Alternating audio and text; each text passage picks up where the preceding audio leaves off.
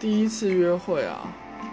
我经历过不少次的第一个约第一次约会，那也经历过了几次最后一次的谈判，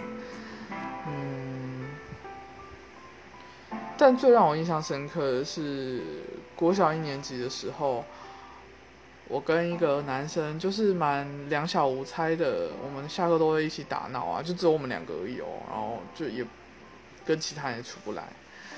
然后有一次，他就是约我去一起下课，然后我们就一起走回家，然后他就买了一串鸡肉串炸的给我，